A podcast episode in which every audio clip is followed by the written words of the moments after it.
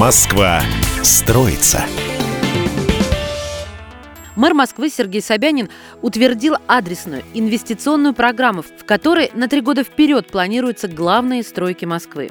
В 2021-2023 годах за счет городского бюджета построят 740 объектов различного назначения. В столице продолжится активное развитие метро. За ближайшую трехлетку возведут 58 километров линий, 25 станций, 33 транспортно-пересадочных узла и 4 электродепо.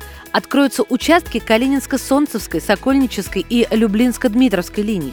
В 2022 году замкнется Большая кольцевая линия – ключевой проект развития московского метрополитена. В дальнейших планах строительного комплекса 270 километров новых дорог, 89 искусственных сооружений и 56 пешеходных переходов.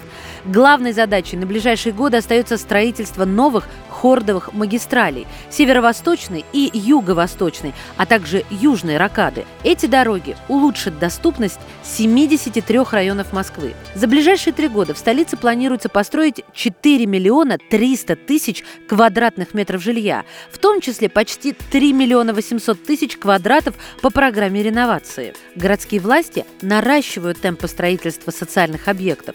За три года в разных округах столицы появится 91 образовательное учреждение, 59 школ и 32 детских сада.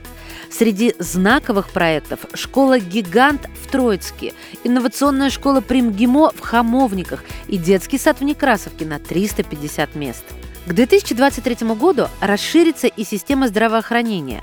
Планируется построить 64 новых объекта. Главными из них станут вторая очередь медцентра в Коммунарке, лечебно-диагностический комплекс в инфекционной больнице номер один на Волоколамском шоссе и многопрофильный комплекс в детской городской клинической больнице имени Святого Владимира. В адресной инвестиционной программе планируется строительство 29 спортивных сооружений, в том числе 14 физкультурно-оздоровительных комплексов и двух футбольных полей.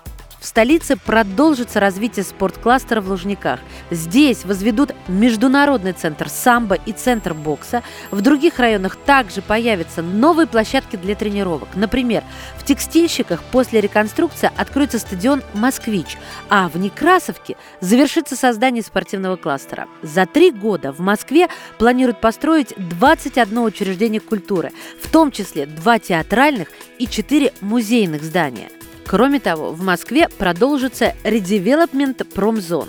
На этих площадках реконструируют и модернизируют производственные здания, построят кварталы с социальной и транспортной инфраструктурой, создадут высокотехнологичные рабочие места. Москва строится.